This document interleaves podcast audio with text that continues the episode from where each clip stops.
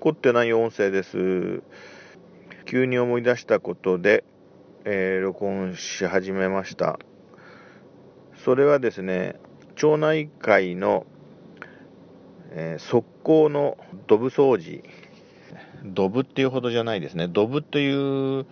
ほどの汚れはないんだけども、一応側溝の清掃が大変だったなっていう思い出話ですね。えー、もうかなり前にね、あのー、今住んでる場所に引っ越してきたんですけど、えー、年に1回だったかな。うん。あのその町内全員で道路脇の側溝ですね、まあ、自分たちの家がこうあるわけですけども、家と道路の間に側溝がありまして、側溝といってもそんな大掛かりなもんじゃないですよ。本当あの、どこの町内にもあるみたいな、その、なんていうの、この非常にこの幅の狭い、えー、そんなに深くない、えー、道路の、えー、表面の水とか、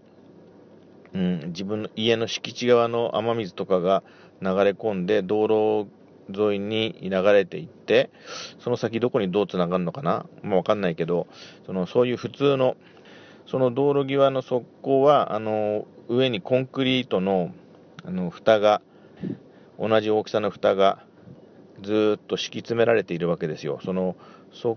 溝の蓋が持ち上げられるように、その、コンクリートの蓋の2箇所に、あの、へこみがあって、それがこう並べられると、そのへこみの部分がちょうど縦長の穴になるみたいな形になる。まあ、結構重たいコンクリの蓋で覆われている側溝ですね。それのあの清掃を、まあ、住民がある日の朝、朝っぱらから決めて、気をを決めてですね、大抵日曜日ですけど、でせーのでやるわけですよ。そういう行事があったんですね。まあ、何しろ、この住宅地に引っ越してきたらもうそういうもんだったんですよ、もうすでに。それで、実は自分たち、自分ではやりたくないわけですけども、まあ、みんながやらなきゃいけない日だったんでね。で、せーので、その日の朝、やるわけですが、側溝の蓋が上がりにくいんですよ。砂とか、細かい土とかがその隙間に入り込んで、えー、なかなかちょっとやそっとでは、その、コンクリート自体も重いし、よいしょって手を入れてあげようと思ってもね、しゃがんだ姿勢でかなり無理をして、もうかなり力んで、それでも上がらないとか、ね、なんとか頑張れば少し動いた。もうちょっと頑張って、もうちょっとぎっくり腰になりそうな雰囲気で頑張って、やっと持ち上がったみたいな、自分の家の前の分をですね、何枚も上げないといけないわけですよ。隣の家の人は隣の家の人で、自分家のその、ちょうど敷地に面した部分を全部上げるわけですよ。もう、死ぬ気で、その側溝の蓋を上げてですね、そしてそのちょっと水を流したり、何か枯れ葉とかがなんか入ってたら、それをちょっちょっちょっとこう、あの、シャベルかなんかで、えー、寄せてはちょっと横に上げてみたいな。でね、その、まずは最初はね、そこの住宅地っていうのがもう、今からもうね、うん、もうちょっと何年前かはちょっとつまびらかにしませんけど、結構前に引っ越した段階ではね、まだその、どっちかっていうと、その若い世代が、まあ、同じぐらいの若い、若いっていうか、要するにその、そんな年取ってない世代の、えー、子供もちっちゃい、これから生まれるのか、それから生まれ生まれてからまだの小学生低学年レベルの子供が多いような世代が入っていた、その町内ですから、まあ、その体力があるわけですね、その側溝のその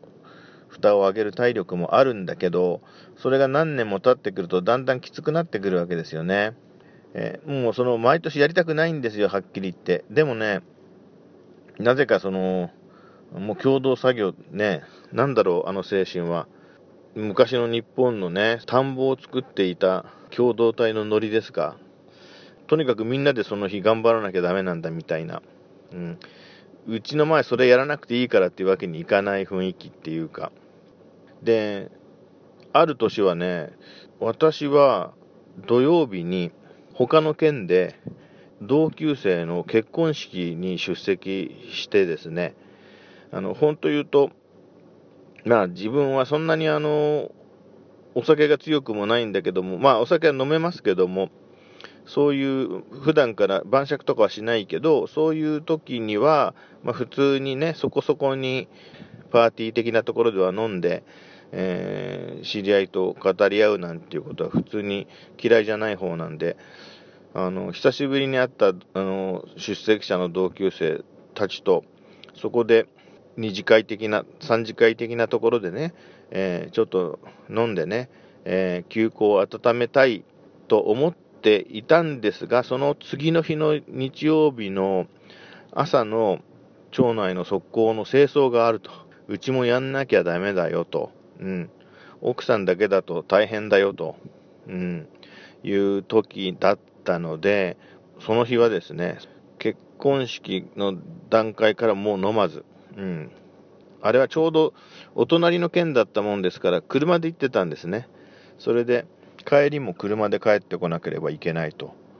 次の日の日曜日の朝の朝っぱらからその作業をしなきゃいけないんだと。いうことは、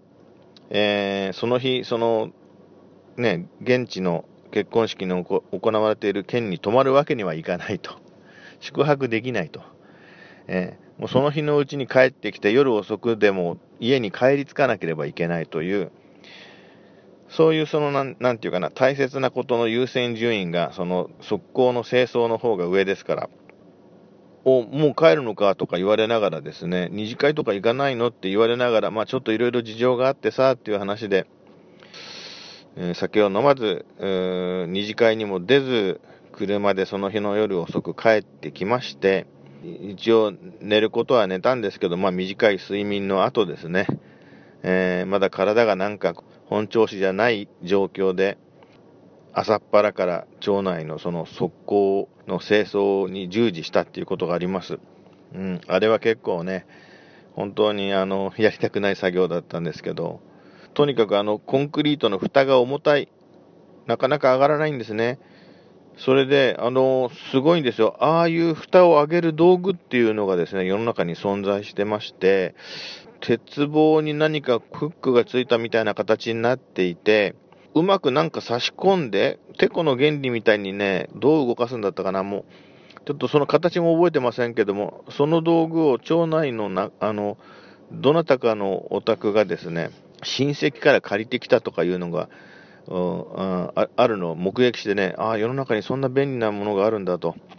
えー、そこのうちの人はそれを使って、まあ、見ていると、なんか楽々と、楽々とでもないか、まあ、ちょっとしたコツがあるみたいだけど、それでも、あの、しゃがんで両手でその穴に手を突っ込んで、踏ん張って、あの、バカ力を出して、蓋を持ち上げるよりよっぽど楽そうに、速攻の蓋を一個一個上げているのを見てね、あ ななんかね、羨ましいような、なんかそのずるしやがって的な気持ちも若干あり、まあ、うちは、あの、まあ、毎年のやり方で頑張って蓋を上げてね、なんとかやったりなんかしてましたけども、それでですね、うんと、町内の中でも、その、藩って言いますかですね、その、町内会の中の、その、また部分的な単位で、ちょっともうあれ大変だから業者に委託しようよっていう人が誰か言い出してまして、まあ、聞くところによるとですね、あのそれよりもはるか前に、そんなの自分たちでやらないで、町内会費から支出して、清掃業者に頼もうっていう話が、かなり前にも出たことがあるらしいんですけど、その時、まあ、これは町内会で昔からやってることだからみたいな、またわけのわかんない、あの、論理でですね、そういう共同作業っていうのも町内会に必要なんだみたいな変な精神論みたいなことを言う人がいたらしくって、もうお金もかかるし自分たちでやるんだみたいなことで押し切られたことが過去にあったらしいんですけど、そんなことはなんとなく聞いてはいたんですけど、まあ、ある時点で、うちのその、班でですね、業者に頼むっていう機運が盛り上がりまして、まあ、とにかくうちら、うちらの班についてはですね、業者に頼んだんですよ。それで業者がやるとどうなるかっていうと、その町内のその班の、えっ、ー、と、一番端っこの方のところから、なんか高圧のですね、水をドワーッとこう流すんですね。蓋を上げずにですね。で、その反対側の方から汚れを回収するみたいな、やっぱりさすが業者だ、素晴らしいっていう方法であっという間にやっちゃうわけですよ。で、僕たちはその日曜日の朝からね、あの、体力を使ったり、その、その他の仕事、大切な、もっとやりたいことをこう、ね、犠牲にして、その日の朝、頑張らなくてもいいっていうことになりまして、で、いや便利だ、便利だと、えー、いうことになりまして、よかった、よかったと、もう誰も文句は言わないです、もうそうなると。はい。まだ、あの、町内の、えー、側溝の清掃で、あの、自分たち自体が頑張ってる、えー、町内の話を、まあ、たまに何かのつてで聞くんですけど、この時代もういいんじゃないですかね、もう皆さん、町内会自体がみんな年を取って、そんなことを自分たちの力でできないようにどうせなってくるんだから、早いところ、もう頼むんだったら、もう業者に委託しちゃえばいいんですよね、本当に。ということで、今の土曜日の午後と全く関係なく、そういう脈絡ない昔のことを思い出したんで、まあ、喋りましたけれども、あどうもすいません。また特に結論はないです。えー、それじゃ失礼します。